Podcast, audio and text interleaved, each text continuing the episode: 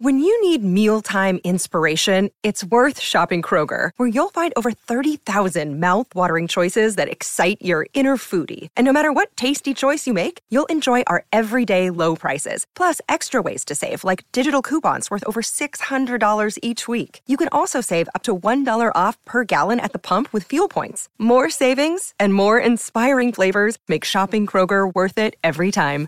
Kroger, fresh for everyone. Fuel restrictions apply.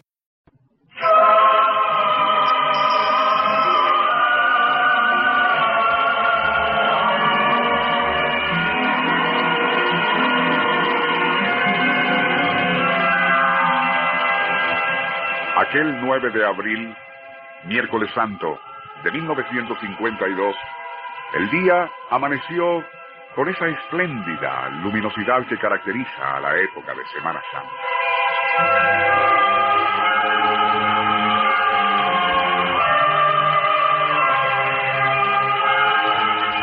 Ya para las nueve de la mañana, multitud de fieles y devotos colmaban las naves en la Basílica de Santa Teresa, donde se venera la efigie del Nazareno de San Pablo y de cuya historia se habló en el programa de ayer.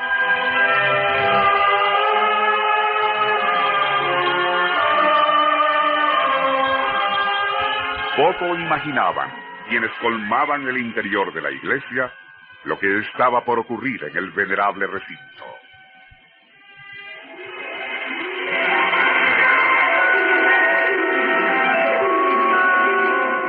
Nuestro insólito universo. Cinco minutos recorriendo nuestro mundo sorprendente.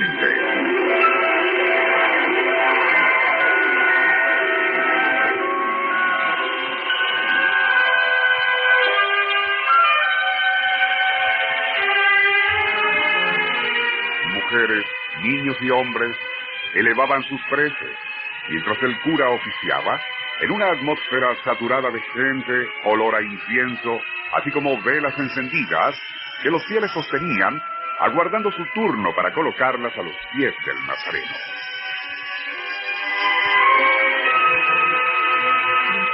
Súbitamente, una voz agria y masculina gritó, ¡Fuego! Al principio, hubo un instante de incertidumbre y confusión. Una voz de mujer retumbó en la iglesia pidiendo misericordia al Señor, y aquello, como un santo y seña, precipitó el pánico. En incontrolable estampida, provocada por un terror irracional, la multitud se atropellaba en búsqueda de alguna salida o vía de escape. Pero las puertas principales habían sido cerradas por los sacristanes. Algo inexplicable aunque se ha dicho que fue para evitar que siguiera entrando más gente al recinto. El hecho es que aquel acto irreflexivo transformó a la iglesia de Santa Teresa en una mortífera trampa. Por otra parte, el humo que despedían miles de velas encendidas en honor al Nazareno contribuyó a que muchos pensaran que en efecto se trataba de alguna conflagración.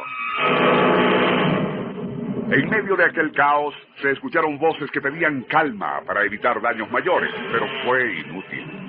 La mayoría, al encontrarse con las puertas cerradas, intentó regresar, provocando así choques entre masas humanas donde niños y ancianos llevaron la peor parte.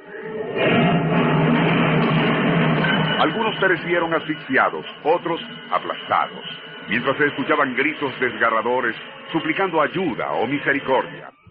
Fue tal la conmoción en el interior de la iglesia que pareció contagiar a la gran masa de fieles que permanecían en el exterior. Muchos en la calle, al escuchar el tumulto y sin conocer las causas, quisieron huir y atropellaban a quienes se interponían en su camino contribuyendo al caos. Cuando al fin los sobrevivientes pudieron salir del templo, fue cuando las autoridades y la prensa pudieron constatar la extensión de la tragedia.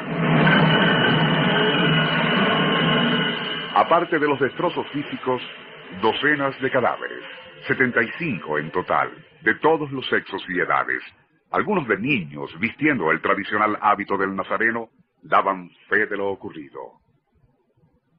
La ola de rumores no se hizo esperar. Algunos afirmaban que aquel pánico había sido provocado por activistas políticos en contra del general Marcos Ver Jiménez, quien había afianzado su gobierno aquel año por medio de un plebiscito. Otros hicieron recaer la responsabilidad de la tragedia en personeros de otras sectas y religiones. El hecho concreto es que nunca se llegó a saber de quién fue la voz que gritó fuego en el interior de Santa Teresa provocando pánico. Quizás ese insensato todavía esté vivo. De ser así, ya debe ser un anciano, y es de suponer que a través del tiempo haya reflexionado y comprendido la enormidad de su crimen.